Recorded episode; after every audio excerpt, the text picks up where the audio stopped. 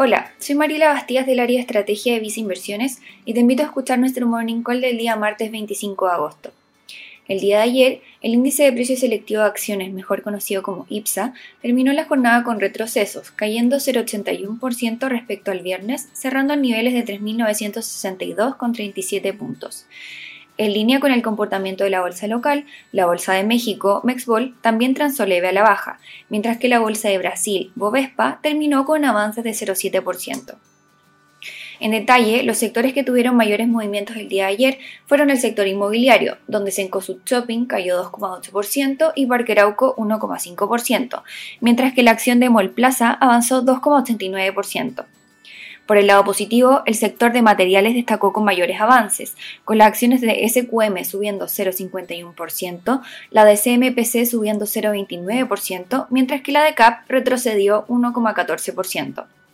Finalmente, destacar las acciones de Concitoro y Falabella dentro de las acciones con mejores rendimientos de la jornada, donde la primera avanzó un 1% y la segunda un 0,38%. En Visa Inversiones consideramos prudente tener selectividad al momento de invertir en el mercado accionario local, donde actualmente tenemos mayor preferencia por sectores con mejores fundamentales financieros, así como también empresas que tengan exposición al dólar. En este sentido es que destacamos el fondo mutuo Vice Acciones Chile Activo, así como también la cartera de acciones recomendada.